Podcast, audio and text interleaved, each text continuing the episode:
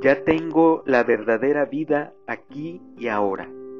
Los textos del día de hoy están en los Hechos de los Apóstoles, en el capítulo 4, los versos del 32 al 37, y la buena noticia de Jesús comunicada por Juan en el capítulo 3, en los versos del 7 al 15. Seguimos celebrando que Dios es una fiesta todos los días. La fiesta es siempre alegría, relación, vida y amor.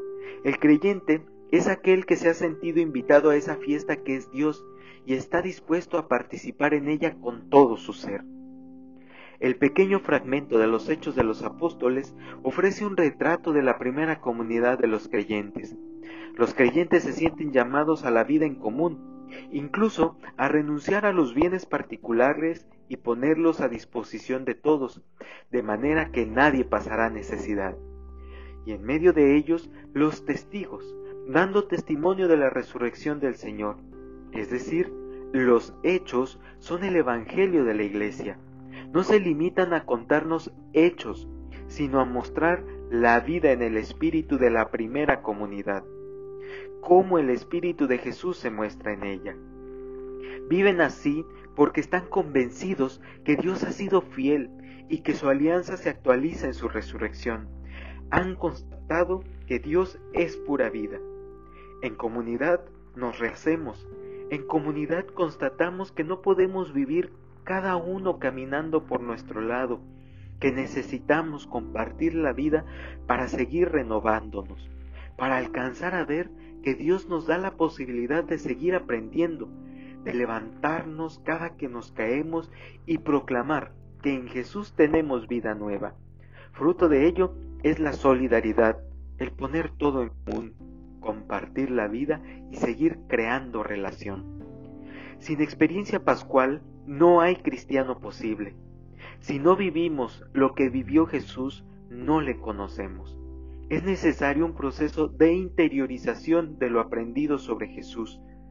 El difícil paso que dieron los discípulos de Jesús es el paso que tengo que dar yo del conocimiento teórico de Jesús a la vivencia interna de que me está comunicando su misma vida. Que no nos extrañe que nos diga Jesús que tenemos que nacer de lo alto. Que este tiempo, esa sea nuestra tarea, lo que ocupe nuestra mente y nuestro corazón, profundizar en estas cuatro palabritas. Tienes que nacer de lo alto. Apuntémoslo por ahí donde lo veamos cada día. Pongámoslo de estado de WhatsApp para que nos lo recordemos y para que lo recordemos a los demás. Porque si esto no nos queda claro ahora en esta cuarentena, en este tiempo de iglesia doméstica, entonces nos perderemos de un gran regalo. Si nos queda claro esto y lo llevamos grabado en nuestra alma, entonces podremos regresar juntos a celebrar la Eucaristía en nuestros templos, porque tendremos la certeza de las palabras de Jesús a Nicodemo. De lo contrario, regresaremos a seguir solo una tradición y que no nos extrañe si dejamos de verle el sentido de lo que celebramos. Todo el que crea en Él, que tenga vida eterna, pero no una vida física, no hacernos eternos, sino una vida en el Espíritu renovándonos, examinando nuestro interior hasta sacar aquello que ya no nos es útil. Somos lo suficientemente creativos para vivir una vida nueva, ensayar nuevos modos de estar frente a los demás, ensayar nuevos criterios ante las situaciones. Como ahora que estamos en la casa, es momento de hacer una limpieza a conciencia de aquello que solo hace bulto y montón, de aquello que solo quita espacio para movernos con mayor libertad. Saquemos aquello que nos impide vivir con espontaneidad y creatividad la vida. Y si en lugar de preguntar ¿cómo puede ser esto?